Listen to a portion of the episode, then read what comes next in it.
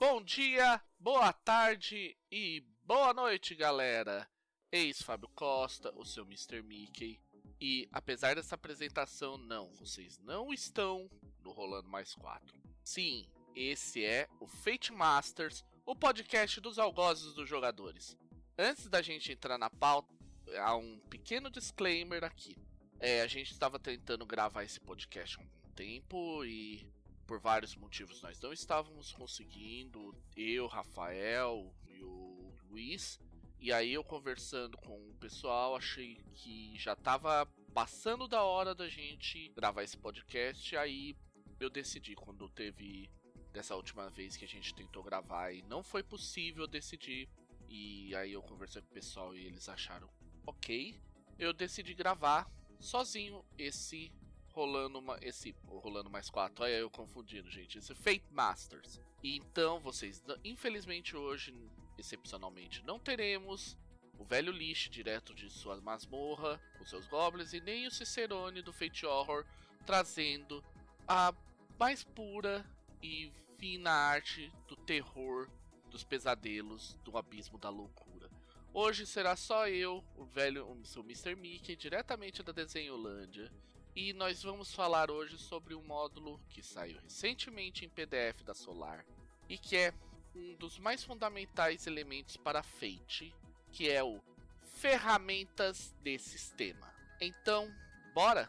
Vamos, então bora. Hoje eu tô sozinho, então eu respondo para mim mesmo, né?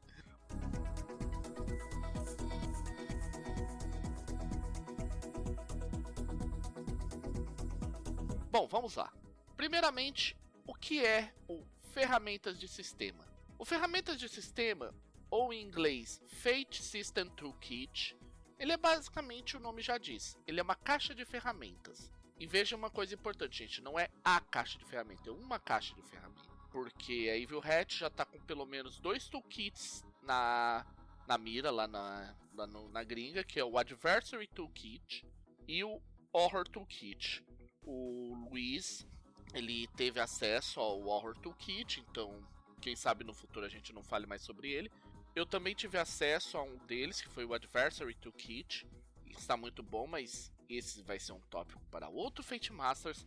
Então vamos voltar ao nosso ferramenta de sistemas. O ferramenta de sistemas, você pode pensar nele como sendo o guia do narrador do Fate. Então você pode pensar nele como para quem joga o irmão mais velho lá, o Dungeon Master Guide, ou para o irmão do meio, Storyteller, para aqueles livros da linha Guia do Narrador para a Camarilha, Guia do Narrador para o Sabá e coisas do gênero. O que, que é de importante pensar nele? Antes, ele é um, exatamente isso. Ele traz novas regras, novas circunstâncias que você pode aplicar ao seu jogo.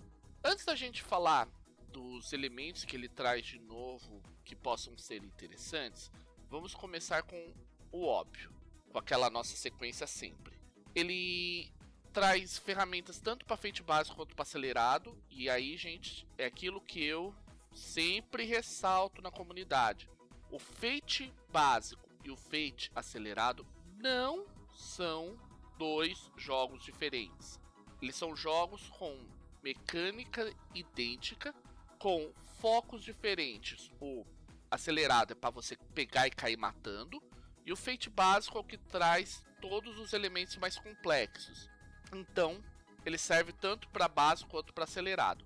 O design do livro, ele é funcional, ele é um livro que não é rebuscado em termos de arte, apesar que as artes são muito agradáveis, são naquela qualidade que a gente tem de artes, são artes muito bonitas, no meu ponto de vista, pelo menos. Eu, eu gosto muito do estilo das artes do, do Fate básico e do Fate acelerado e agora do, do Ferramentas de Sistemas.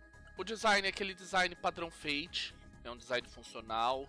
Eu considero até mais funcional do que o que você tem em outros sistemas. Ele sacrifica um pouco aquelas artes maravilhosas e rebuscadas no design, mas em busca de você realmente ter uma ferramenta funcional.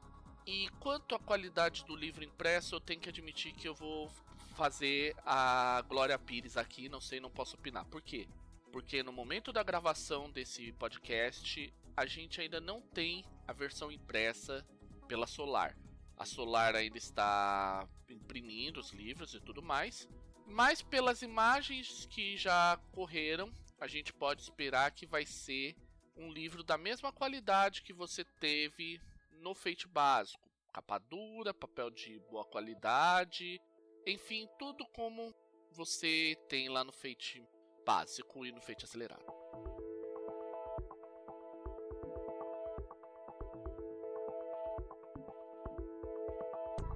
Agora a gente entra na parte divertida. Primeira coisa, esse é um Fate Masters Analyse, não um Fate Masters Lê. Então não tem como, é humanamente impossível em na proposta da gente, que é sempre gravar em torno de uma hora, uma hora e vinte, um pouco mais, falar sobre todas as mecânicas possíveis que estão listadas no Fate Ferramentas de Sistema. Por quê? Porque é muita coisa. Nós estamos falando de um livro que tem 194 páginas, é, folhas, o PDF dele é marcado em 198 páginas, ou seja, Aí no final das contas vai ser na casa de. É na casa de 170. É 176 páginas. Ou seja, uma coisa impressionante sobre o livro como um todo é. Ele é muito sucinto e ao mesmo tempo muito, muito claro no que ele fala. Então é muitíssima informação condensada em um livro só. Em especial quando a gente chegar no capítulo, na parte de magia, vocês vão entender do que eu estou falando.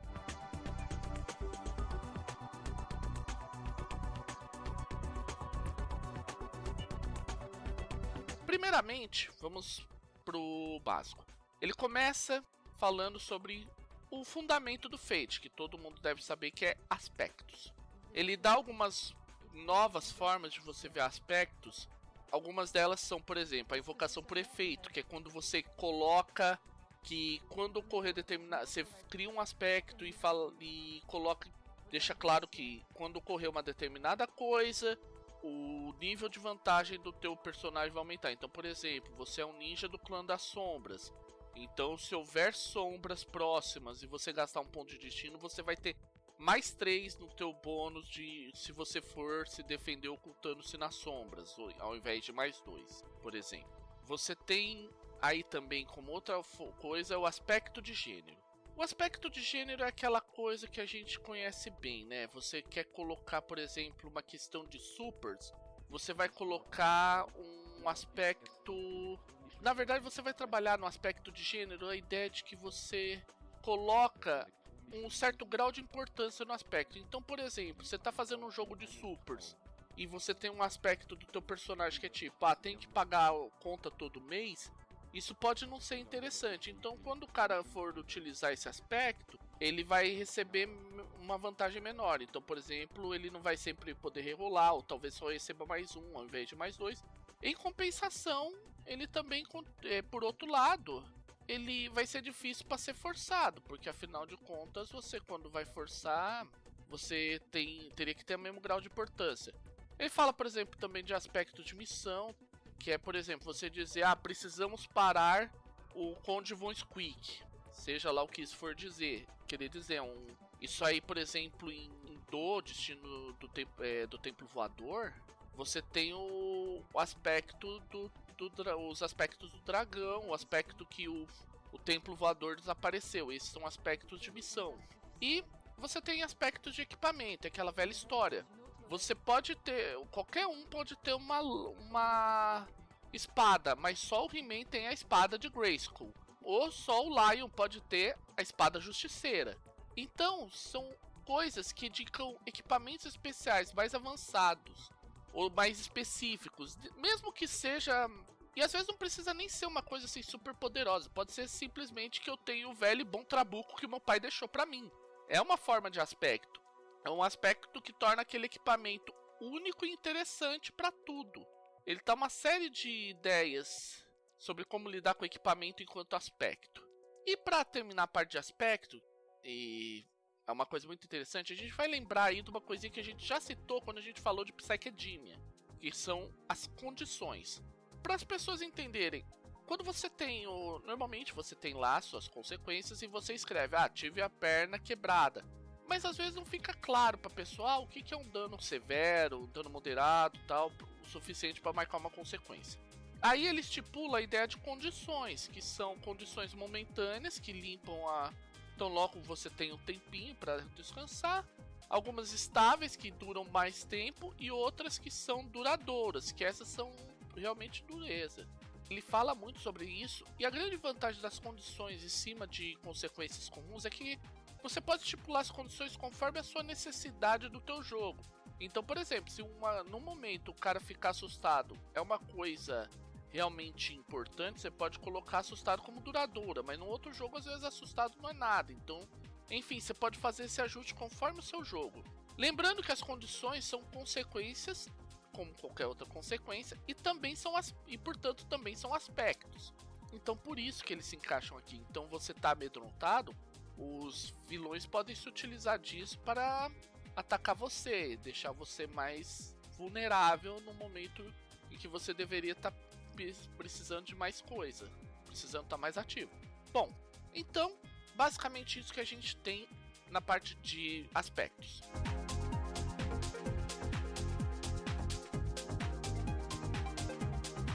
A parte de perícias é uma parte que é muito conceitual. Então, a gente vai passar bem ampassão, ou seja, vamos tentar evitar entrar muito em coisa. Mas ele dá, por exemplo, sugestões como você adicionar ou remover perícias. Então, por exemplo, imagina que você está fazendo um jogo de combatentes. Às vezes você não quer que os caras fiquem gastando muito tempo com parte social. Você cria uma perícia social que engloba por todo. Ou se você simplesmente descarta as perícias que você não quer. Tipo, ah, não vão precisar de contatos. Então você descarta contatos. Aí você pode simplesmente ignorar ou fazer, por exemplo, como é o caso que você tem em, em Loose Threads, você quer embutir na parte dos. Em outra perícia, que no caso de Loose Threads seria recursos, toda a parte de contatos. É, ele também diz, é, o, na parte de aumentar seria, por exemplo, você dividir a perícia de lutar em, por exemplo, artes marciais e esgrima. Então, se separar Aí você quer enfatizar muito a esgrima, você separa a esgrima conforme o tipo de arma, por aí afora, granulando conforme a sua necessidade. É importante você ter, ter isso em consciência, porque conforme o tamanho que você põe de pirâmide, você vai aumentar ou diminuir a, a especialização dos personagens.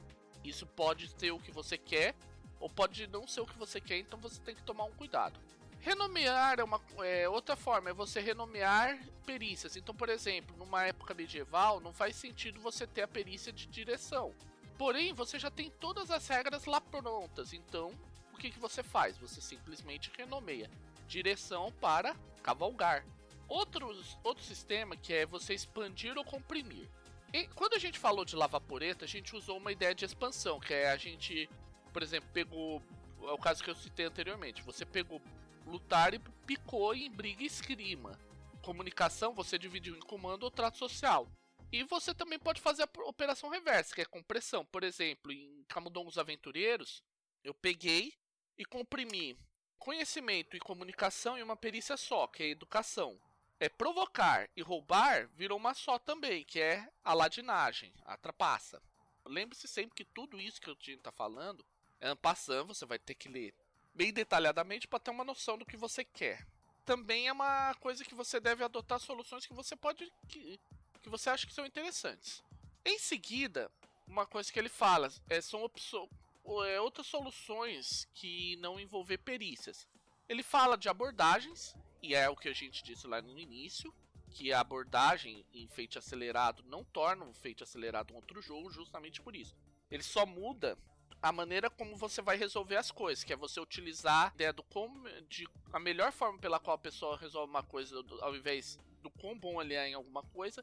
Ele pode utilizar também conceito de profissões, para quem lembra é o que se utiliza em Jadepunk. Você pode utilizar o velho e bom sistema de atributos do irmão mais velho, e sim, antes que pensem, a própria Vilret utilizou isso no, na adaptação de Freeport para Fate. Dei uma olhada nisso na Procurei na Drive RPG, ele é um módulo não tão barato, mas compensa. E você pode fazer outras coisas, como no meu Fair Leaves, que eu estou fazendo, estou adotando o conceito de atitudes, ou seja, qual é a postura do personagem em relação a uma situação e como isso implica na maneira pela qual ele resolve aquele problema. Ele, ele dá sugestões, por exemplo, para você aumentar o número de passos. Isso aí também oferece uma forma de você picar mais as, as coisas, é, você aumentar a granularidade, ou aumentar, digamos assim, especialização em detrimento à parte de foco, vamos dizer assim, de amplitude. Você tem alternativas à pirâmide, que é usar o velho e bom sistema de colunas, ou seja, ao invés de você ter que ter pelo menos uma perícia a mais no nível abaixo, você tem que ter pelo menos o mesmo número de perícias.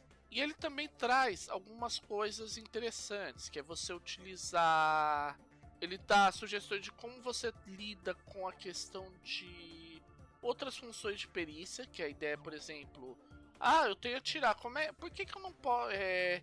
Eu não posso usar atirar para ter contatos. Ora, você pode, porque afinal de contas você compra no mercado negro a sua munição, então você deve conhecer algum traficante de armas do mercado negro e ele pode te dar os contatos para ir no cara que você quer achar. Por outro lado, ah, eu não posso atacar conhecimento? Quem disse? Afinal de contas, todos nós sabemos o que, que acontece quando você mistura nitrato de potássio, carvão e enxofre. Isso é uma, isso é uma coisa que ele dá uma ideia, dá ideias para você. Outra ideia, ideia boa que a gente pegou aqui, que é bom de comentar e aparece em outros módulos de Fate, é você utilizar aspectos como perícia. O que, como isso funciona? Depende um pouco, mas por exemplo, em Shadowcraft, você cada aspecto seu é associado a um nível de perícia. Se aquele aspecto for válido naquele momento, você não, não precisa pagar ponto de destino, você rola por aquele nível de perícia. Em True Rocketeers é um sistema similar, você tem os seus aspectos, cada aspecto que for relevante numa cena dá mais um no seu rolamento. E esse sistema de você utilizar aspecto como perícia também está sendo adotado, por exemplo, em Shadow of the Century, para você fazer os seus vilões. Você dá aos seus vilões um nível, por exemplo, ninja, é, ninja do clã das sombras razoável. Aí você pode ter o mestre ninja do clã das sombras com bom e assim por diante. Por fim, um sistema bem interessante de perícia que, esse, que, a, que tem e que a gente já citou anteriormente é o de esferas de perícias. Você pode não estar associando o nome à pessoa, mas o sistema de esfera de perícias é o sistema de modos de Atomic Robo, que também está sendo adotado, por exemplo, no Kaiju Incorporated e no futuro Shadow of the Century eu, como eu tive acesso ao beta, aos playtests, então posso fazer alguns pequenos comentários. O que, que você faz? Ah, eu não sei dizer, por exemplo, se eu quero intimidação ao invés de tal coisa, de contatos. Você vê com o narrador e ele já vai trazer, ó, você quer ser um combatente? As perícias que você vai ter é essa, essa, essa e essa. Você quer ter parte de ladinar, você vai ter essa, essa, essa e essa perícia. E em alguns casos, é, a sobreposição de perícias que você tem em duas esferas diferentes, você ter a mesma perícia em duas esferas, aumenta, melhora o seu valor naquilo. A grande vantagem disso é que você já vem com pacotes de perícias mais ou menos prontos. Então a pessoa que quer ser um combatente, ela já vai saber que ela vai ter que ter atirar, é, vai ter atirar, vai ter lutar, vai ter atletismo, vai ter intimidação e por aí afora. Cada uma dessas perícias vai ser ah, englobada e vai ter a questão de especialização, tal como a gente comentou em Robo. E como está no ferramenta de sistemas. Lembre-se, a gente disse lá em cima. Isso são Fate Masters analisa, não Fate Masters lê.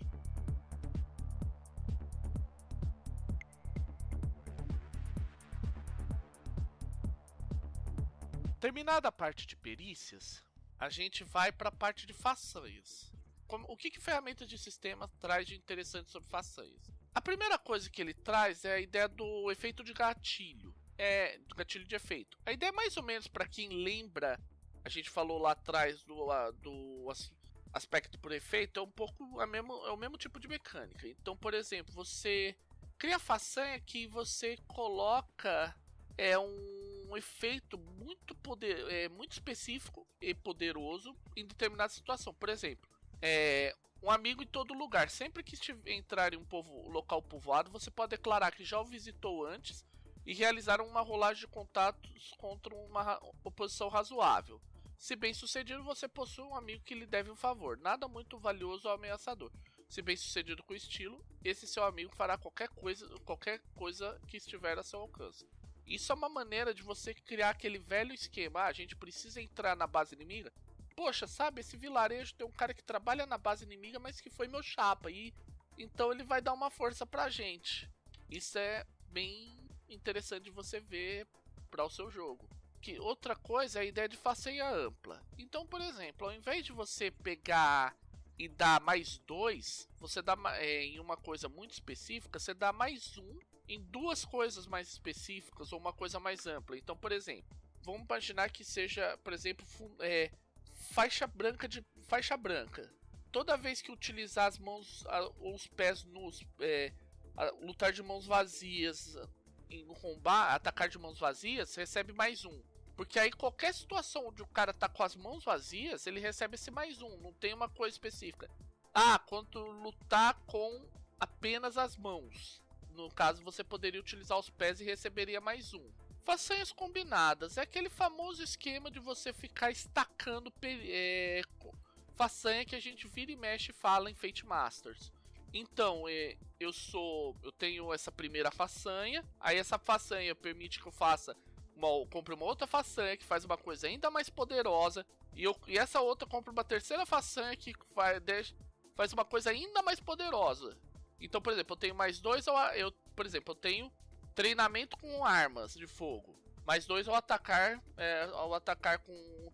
atirar para atirar no, é, para atirar em alvos. em alvos a uma distância. É, ao, é, treinamento de sniper. Aí mais dois, é, mais dois cumulativos ao ataque quando atirar contra um alvo a longa distância. Mira telescópica, mais dois para atacar um alvo a longa distância se você é, que esteja na mira. Então você vê que você vai estacando peri, é, façanhas e vai fazendo um monstrengo que de, de repente, a hora que for e dá uma porretada generalizada. O cara vai com aquele rifle sniper do treinamento, o cara tá lá a 3 km e meio e atira na dá, faz um tiro que 10 segundos depois vai matar o maluco que tá lá esperando sem fazer a menor noção do que está acontecendo. Por fim, ele entra em um detalhe de ajuste de poder, baseando-se em você por número de façanhas, recarga e custos. Aqui ele dá muitos detalhes sobre como você pode ajustar a sua campanha para ir para um nível super-heróico, um nível pulp extremo, e até mesmo para você pôr Fate num nível mais mais grit, mais realista, você puxar o nível tão para baixo que as coisas vão ser ainda mais difíceis para a maioria das situações. Lembrando que tudo isso vai depender do seu gênero e tudo mais, da, do gênero que você quer narrar e tudo mais. Então é sempre bom ler isso, estudar bem e avaliar, conforme a sua campanha, o seu jogo.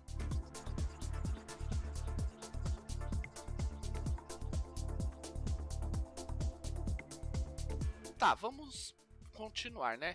Essa sessão que segue que se segue é chamada de o grande jogo. A ideia é o que, que é? Ele vai dar ideias sobre o que, que você pode fazer para melhorar ainda mais sua campanha. Então, por exemplo, aquela velha história, ah, como é que eu lido com raças? Ele vai dar, vai dar ideias, como por exemplo, você definir como se fosse um template, ou seja, aspectos pré-definidos, perícias, façanhas. Você pode ter opções como perícias raciais específicas e façanhas que trocam uma perícia por outra e por aí afora. Outro esquema que ele utiliza, que ele explica, é a ideia da história de origem. É uma sessão zero, Seria tipo prelúdio, para quem vem de storyteller, o conceito do prelúdio, onde para cada jogo, ah, eu era um mortal, aí, bem, aí eu, um vampiro me abraçou, eu tive a minha crisálida, eu acabei tendo meu despertar quanto mago, eu tive a primeira mudança, eu morri, eu despertei no, no mundo sombrio de, do Wraith, e aí e por aí afora ele dá sugestões de como tocar isso. Então, ah, é, você vai conforme durante esse jogo vai acontecendo, você vai colocando perícias, vai escolhendo seus aspectos. Um jogo que adota um pouquinho disso no seu processo de criação de personagem é Loose Threads, onde você tem uma primeira sessão é, durante a criação de personagem, você resolve a história do Senhor Raposo. E aí tem toda a ideia de como cada personagem contribuiu para ajudar a derrotar o Senhor Raposo. É, ele põe ideias, por exemplo, como forçar aspecto como uma estrutura de história, ou seja, ah, vocês acabaram de sair e tal, vocês estão indo pra cidade é, da masmorra, estão indo pra cidade da, pra descansar um pouco, né? Ah, que pena, justo naquele momento o grande o grande necromante é, Volandur, que é o inimigo de metade do grupo, que tem aspectos que ele matou o pai, matou a mãe, matou o cachorro, matou a, galinha, matou algum, algum parente, matou, enfim, aprontou alguma com cada um dos personagens, apareceu na cidade. Que puxa, né? E ele dá muita sugestão, é, essa sugestão do tipo, busca nos aspectos do personagem algo relevante. Gente, isso funciona muito mais do que vocês imaginam e eu posso falar por experiência própria recente. Eu tava na Tendal, a gente teve uma situação que fizemos uma criação de um cenário por Spark, assim, aleatório. Cada um colocou um, conceito no seu personagem, os, os conceitos, os, as dificuldades, e a partir do, do, da dificuldade de um deles, que era um personagem que tinha visões, eu comecei a campanha com ele enlouquecendo no meio da cidade. E a partir daí eu fui colocando, fui jogando as coisas indo. Em seguida, ele tem muita ideia de evento de aspectos, que é, por exemplo, você colocar uma situação onde teve, por exemplo, um grande terremoto. Esse grande terremoto, ele é um evento que ocorre e esse aspecto entra em jogo quando esse evento ocorre. E uma grande vantagem disso é que você pode trabalhar com a ideia de que esse aspecto vai escalando. Então vamos imaginar que você está querendo narrar os caras fugindo de Fukushima. Primeiro você teve o terremoto, e aí o terremoto escalou para um tsunami, que por sua vez escalou para uma hecatombe nuclear, porque vazou combustível radioativo. Enfim, você vai subindo, você vai criando um aspecto que se estaca com outro, que se estaca com outro, vai escalando, aumentando esse tanto de aspectos e aí, dando a entender que a coisa está indo ladeira abaixo. A mesma coisa pode ser ao contrário, você pode é, criar uma célula de resistência, organizar direitinho, insuflar a população e revolução armada. E você pode tocar internacional socialista no fim. No, enfim, essa é uma forma de você lidar. Complementando a parte que a gente falou lá em Façanhas, em seguida ele traz toda uma ideia de, é, de traz uma parte um pouco mais conceitual sobre como cada elemento do Fate vai modificar o nível de poder. Então, por exemplo, ah, se eu der muitas perícias, o cara vai ser mais vai ser mais genérico, ele vai saber, vai ser um personagem mais estilo MacGyver. Já se ele tiver poucas perícias, vai ser um cara que vai precisar se especializar muito, ou seja, ele não vai conseguir resolver tudo sozinho, vai depender dos outros. Façanha, recarga, cada um dos elementos pode contribuir de uma maneira ou de outra a chegar num determinado ponto. Isso somado às ideias de perícia e façanha vão mostrando como é que esses ajustes modificam, podem modificar completamente o estilo da sua aventura, para o bom e para o ruim.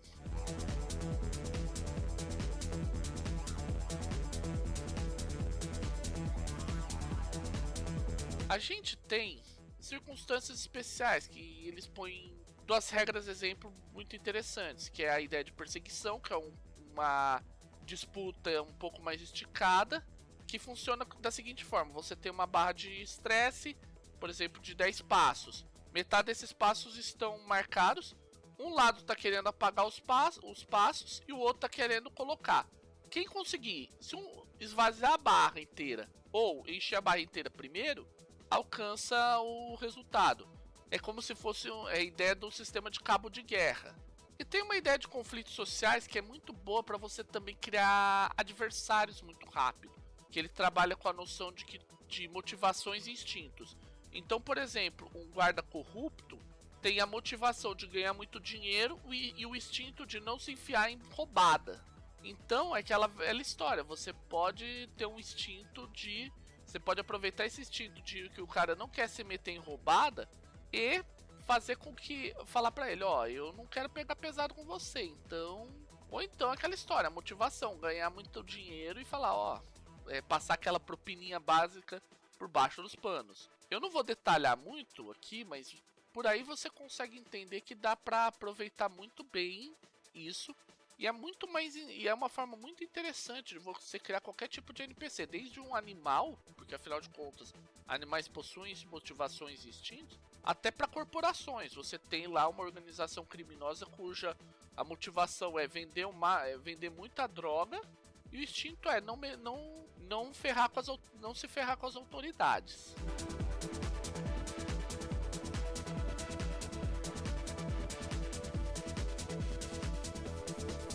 Aí ele entra numa parte de ferramentas personalizadas, onde ele fala, por exemplo, ideias sobre como você já ajustar o estresse, inclusive com a ideia de você trabalhar com esforço extra, tipo, você marca uma caixa de de estresse voluntariamente a qualquer momento e você recebe um bônus igual ao valor dessa caixa da caixa marcada. É, você tem a ideia de barra de energia, que é cada caixa dá um ponto de estresse só, mas você marca quantas caixas você quiser. Ele mostra também a ideia de como você lida com consequências, é, formas diferentes de lidar com consequências. Então, por exemplo, colocar dano colateral, que é uma consequência que o grupo inteiro sofre, tipo que nem a gente mostrou lá em Atomic Robo, ou seja, ah, beleza, eu tô aqui e vou levar um puta de um dano do Gorila Conda. Ah, não vou levar não, é aquela velha história, eu vou me esquivar do Gorila Conda. Ou oh, wait, o prédio do lado virou paçoca.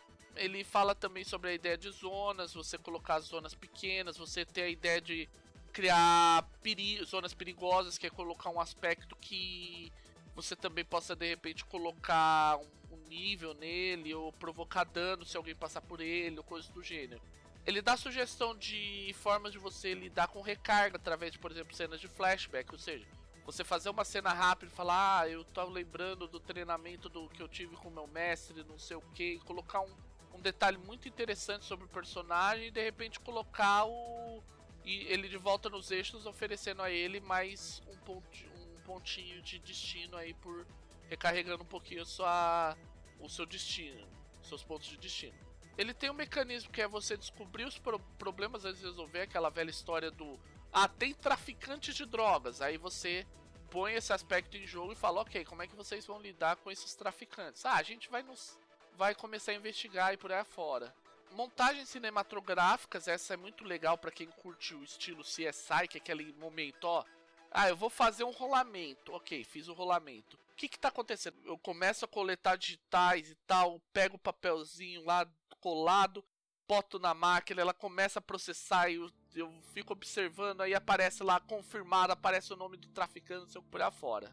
Aí eles têm uma outra coisa interessante que é para quem essa é uma parte que eu particularmente gosto bastante, que é a parte de outros dados. Ele fala alternativas para você lidar com quando você não tem os seus dados feitos, o que atualmente, infelizmente, é, anda escasso no Brasil. Por exemplo, ele dá a ideia de você usar D6 menos D6, que eu não gosto muito ali. É uma curva para quem gosta mais de super-herói, eu particularmente não sou fã.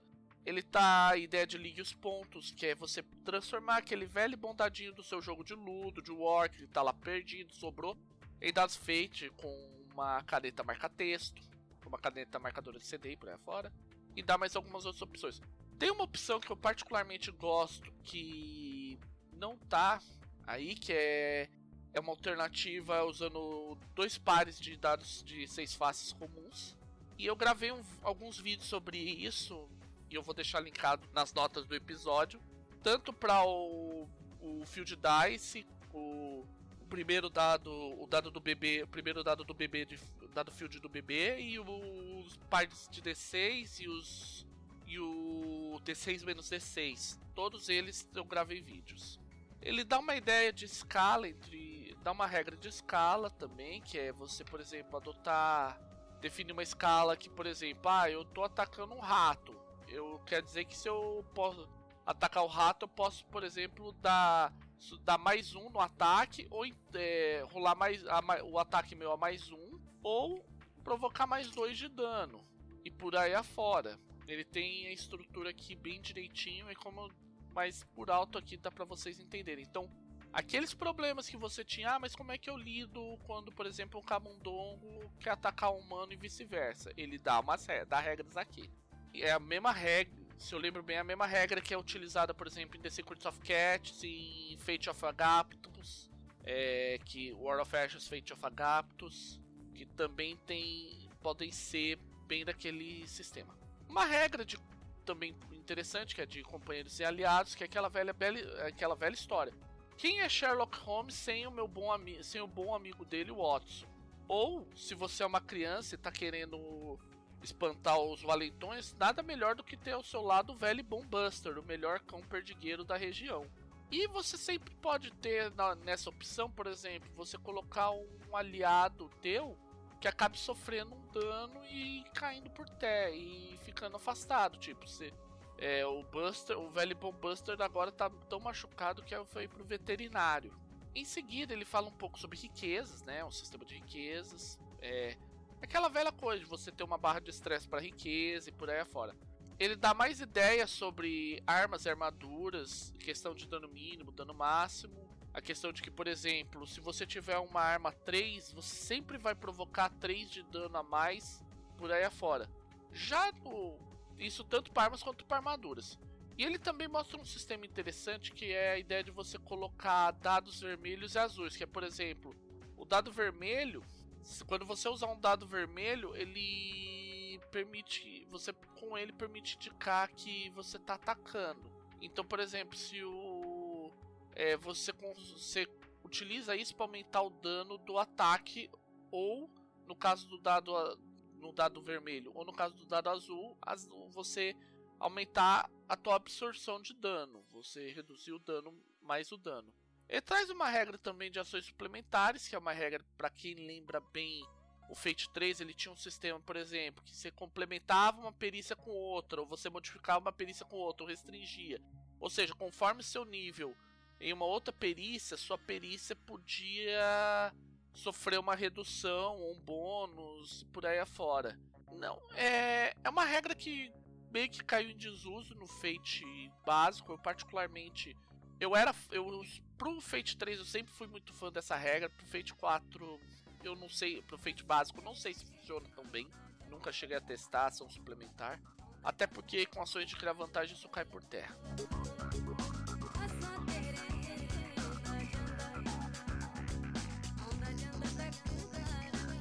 A gente vai entrar agora em, na ideia, numa parte muito grande do livro que é são subsistemas em geral, ou seja, como você lida com um monte de coisas que vão aparecer nos seus RPGs. A primeira delas é a velha e boa magia. E eu vou decepcionar um pouco vocês, ouvintes, que eu não vou falar sobre magia, sobre isso. Mas tem um motivo. É muita coisa. Sério, é muita coisa.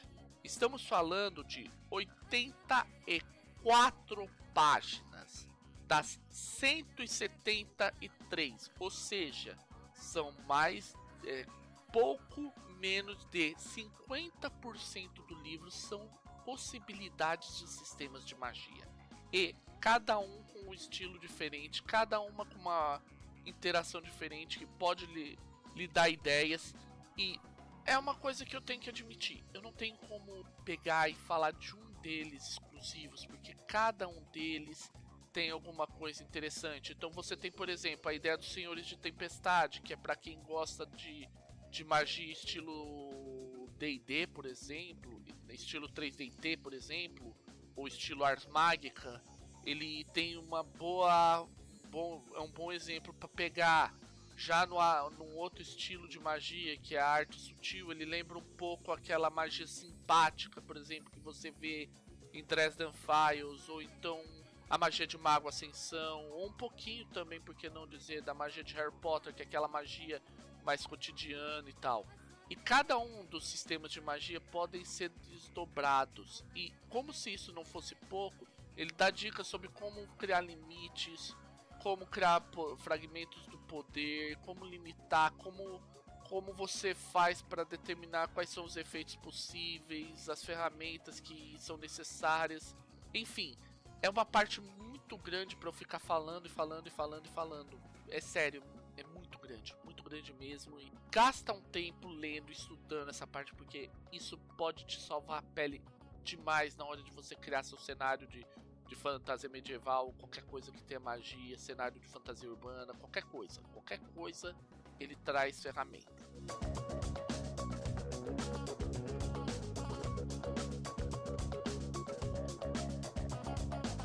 Depois disso, a última grande parte do livro é a parte sobre subsistemas. E é aquela coisa, começa com, por exemplo, a ideia de como você criar uma arte marcial, um esquema de arte marcial estilo Kung Fu e tal. É, utilizar perícia para fazer os, as coisas, criar técnicas. Tem a parte de cyber, o velho bom cibernético, para aquela galera que adora essa, se atochar de, de cibernéticos, até ficar parecendo o Robocop e sair por aí andando e achando que ninguém tá reparando. Parte de equipamentos, como você lida com criar equipamentos, inclusive é um sistema que ele tem aqui que lembra muito J-Punk, o sistema de recursos, apesar de ter belas diferenças, mas sistema de é, criação de monstros que tem aquelas como a gente disse lá em cima, ele dá a ideia de, de você utilizar instinto, ele dá, uma, dá dicas de como lidar com como você cria. Particularmente aqui tem uma regra muito interessante para quem lembra lá do velho bom cheiroso, o nosso Tarrasque propelido a diarreia do velho lixo. O que acontece? É, quando você quer criar um monstro muito, muito grande, estilo dragão, Tarrasque, Colossus, de Shadow of Colossus, ou para usar um exemplo, de repente, um anjo de Evangelion, você sempre tem a opção de ao invés de você ter um monstro, você criar várias zonas, várias zonas de monstro. Então, qual é a vantagem disso? é, para quem lembra em D&D, por exemplo, dragão tem aquele negócio, ah, ele tem uma baforada, mais duas garras, é, é mais duas garras e cauda. Como isso se resolve?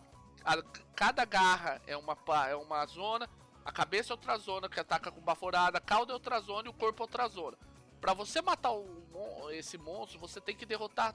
Você pode criar regras sobre, por exemplo, ah, ou você derrota a cabeça inteira, ou então você tem que derrotar cada parte e por aí fora. Você pode influenciar isso.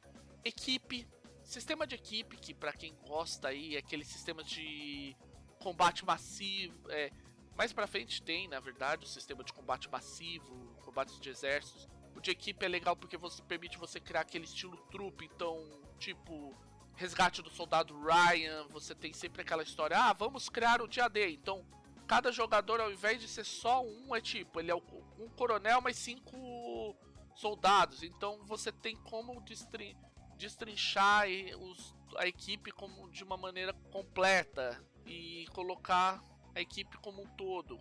Aí tem a parte de combate massa que a gente disse. Ele dá a ideia, por exemplo, de que de como você distribui as unidades, como elas agem por aí afora. É um sistema bem interessante para dar uma olhada. Eu particularmente para minha adaptação de Narnia, eu quero dar uma olhada melhor nisso para de repente passar a adotar ela ao invés do meu hack que é meio meio antigão.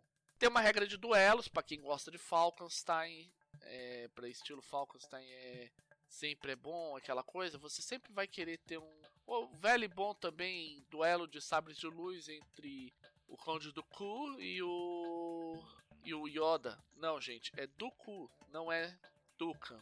Desculpem, mas é é algum brasileiro que dá nome para os personagens de Star Wars e é isso que faz ter Capitão Panaca e o Mestre Jedi Sifudias. Enfim, isso não vem ao caso. Ele traz regras para como você resolve um duelo, até mesmo um duelo de tiro. É um, é, essa regra é Antes que pergunta, essa regra de duelo que tá aqui, ela é totalmente diferente do sistema de regras que a gente viu em J-Punk. É outro sistema. A ideia dele é muito mais puxada para duelo capa-espada do que para duelo do estilo duelo de pistoleiros, que é aquele negócio de um tiro resolve. É, ele traz um sistema de veículos também, bem, que dá ideias para você criar seus veículos. Superpoderes clássico, né? História de origem, como você determinar a origem do personagem através de um aspecto, criar perícias superpoderosas, façanhas superpoderosas. É um sistema bem simplificado, de verdade, na boa. Eu acho que ele é bem simplificado ele não é em nada comparável em termos de complexidade a nenhum dos outros sistemas que eu conheço de superpoderes para Fate, seja aí nós estamos falando de Venture City, estamos falando de Darren Comics, do Four Color Fate, do Fate de quatro cores que o Jaime Rangel da comunidade do Fate traduziu. O link vai ficar aqui no, nas notas do episódio. E nem o meu, eu tenho que admitir que é o meu favorito, meu queridinho, que é o Earn the Cape. Então, ele é bem diferente mesmo. É um sistema que ele é muito simples, mas de repente porque você quer é o que você tem. E ele entra num último, numa última parte que é a parte do paradoxo do horror. Por que, que o, o Fate às vezes parece tão complicado de você você lidar com o horror? Ele até porque ele fala que os personagens são proativos, é, capazes e possuem vidas dramáticas. A ideia do horror é que ele só funciona quando você tira totalmente o personagem do controle. Não tem como o cara ser proativo olhando pra, pra cara de Cthulhu. A única coisa que você consegue pensar é tipo, se eu vou morrer agora, se a minha mente vai explodir ou se eu de repente eu vou fugir. Então é. Ele dá uma ideia de como lidar com o horror. É, eu não posso comentar se ela é boa ou ruim, isso de repente num outro podcast sobre horror especificamente. Nosso especialista aí, o Luiz, que teve seus problemas, inclusive fica a dica aí, boa recuperação, Luiz que cada um é, ele dá uma série de dicas sobre como lidar com a parte do horror e como degenerar, fazer a parte da loucura. Para mim me pareceu um sistema assim bom. Eu acho que assim é é meio complicado dizer porque isso eu vou falar um pouquinho mais para frente.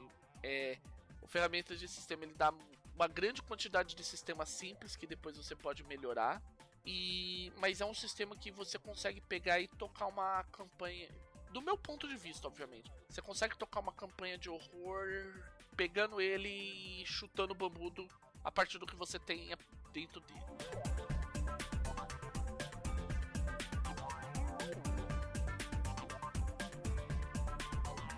Basicamente, no final das contas, é isso que a gente tem. O ferramentas de sistema é isso que eu disse lá atrás. É uma série de pequenos sistemas, é uma grande quantidade de sistemas que você pode aplicar o seu jogo com maior ou menor alterações e que você precisa avaliar com muito cuidado o que você quer. Para você de repente também não atochar absolutamente tudo e você cair no problema de outros sistemas que é você engessar tanto o seu, seu jogo, tanto o seu cenário que no final das contas você vai passar mais tempo rolando dado do que contando a sua história. E o objetivo do Fate é exatamente o contrário. É quanto mais você conseguir evitar rolar dados no Fate, quanto menos, menos rolar dado, melhor. Bem, eu já disse, né? Aquela parte do ah, o que, que dá para fazer. A gente não tem muito isso nessa parte.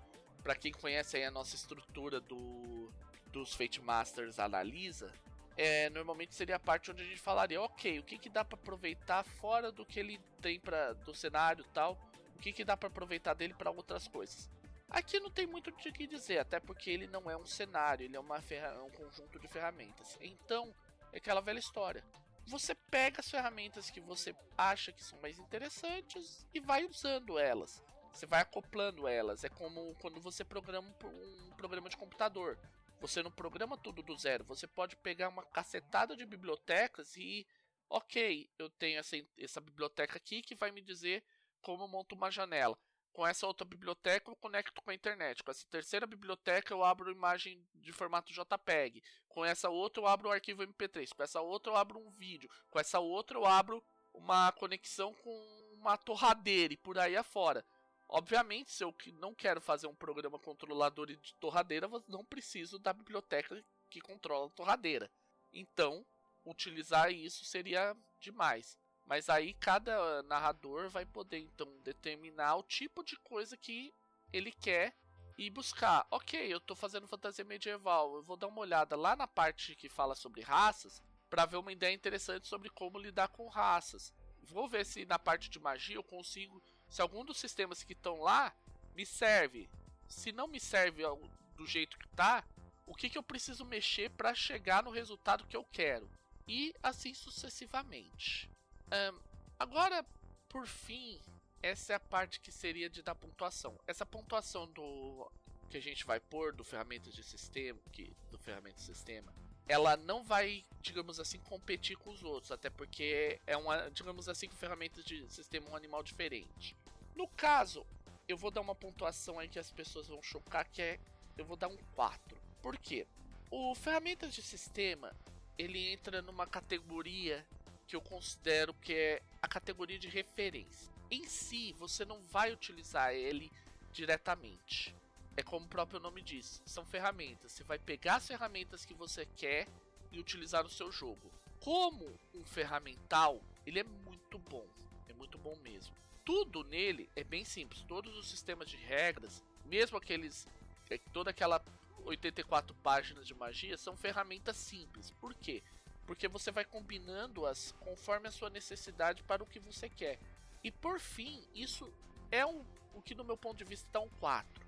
Porque ele é basicamente um grande guia de referência. Ele não é uma, uma coisa que no final das contas. Como é que eu posso dizer? Não é que ele não é importante, ele é importante. Ele é essencial, na verdade. Só que ao mesmo tempo é o tipo de coisa que você não vai precisar ficar o tempo todo com ele na mão e nem deveria. E ao mesmo tempo não é o tipo de coisa que se você largar na em casa, pode de repente não fazer falta, pode fazer a, a falta. Então é um livro que você vai ter com você, mas nem sempre você vai usar e tipo, às vezes vai dar a impressão de por que, que eu tô com esse negócio aqui? É um pouco por isso que eu tô dando 4. Que não é bem. Ele não é uma pontuação ruim, muito pelo contrário, é uma ótima pontuação.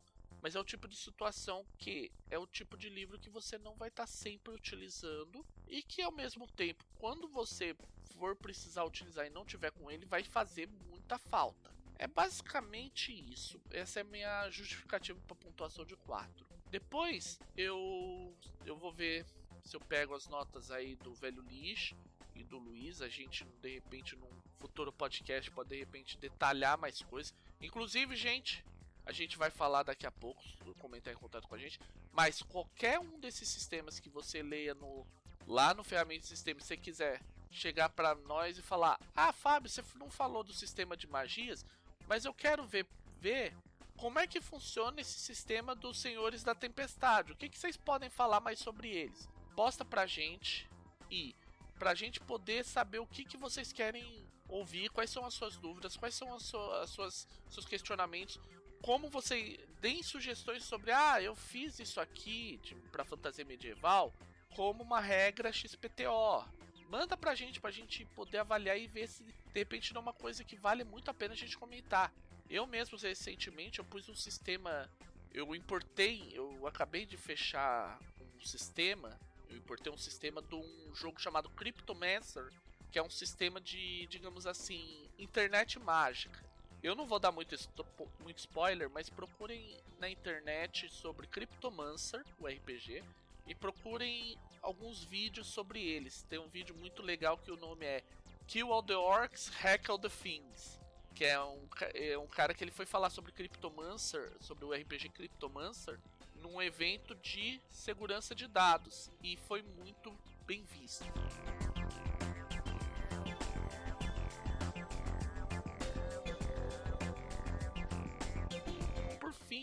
É, o Ferramentas de Sistema, como eu disse, é um. Venho dizendo, ele é uma grande coletânea de ferramentas para o seu jogo. Ele é uma ótima fonte de inspiração, é uma ótima fonte de referência. Ele deve ser estudado muito bem para você entender profundamente a ideia de como você vai adaptar o seu cenário, como você vai criar as coisas que você precisa para você fazer suas adaptações, os seus settings, suas regras, seus jogos. E lendo ele, você vai pegar ainda mais conhecimento e mais. Você vai. O, o termo que os americanos têm para isso que é grok. Você vai grocar o sistema, você vai entender ele tão bem que você vai conseguir manipular ele do jeito que você quer, pro que você precisa. E sempre é bom estar tá sempre lendo ele, dar uma revisada, dar uma olhada, porque é isso, é, são ferramentas e elas estão lá para serem usadas para fazer o seu jogo cada vez melhor. E lembre-se sempre, né, gente? Agora a gente entra sempre para aqueles encerramentos, recadinhos da paróquia. Comunidade, Facebook, é, Movimento Fate Brasil com hashtag FateMasters. Comunidade do Google Plus com a hashtag FateMaster. No e-mail, fatemasterspodcast.gmail.com. Lembre-se de mandar suas perguntas, suas sugestões, suas dúvidas, suas críticas, tudo, é, elogios, opiniões, novas regras, novos cenários, qualquer coisa que vocês acharem que possa agregar à comunidade, manda pra gente, pra gente ver, pra gente estar tá divulgando se, é, se for uma coisa bem interessante. Porque como a gente sempre diz, né, gente, quanto mais feito melhor. E agora com ferramentas de sistema, não tem desculpa para ter cada vez mais Fate, né, gente? Então, acho que por hoje é só. Bom dia, boa tarde, boa noite. Esperamos que no próximo podcast estejamos todos os Fate Masters novamente reunidos e tchau!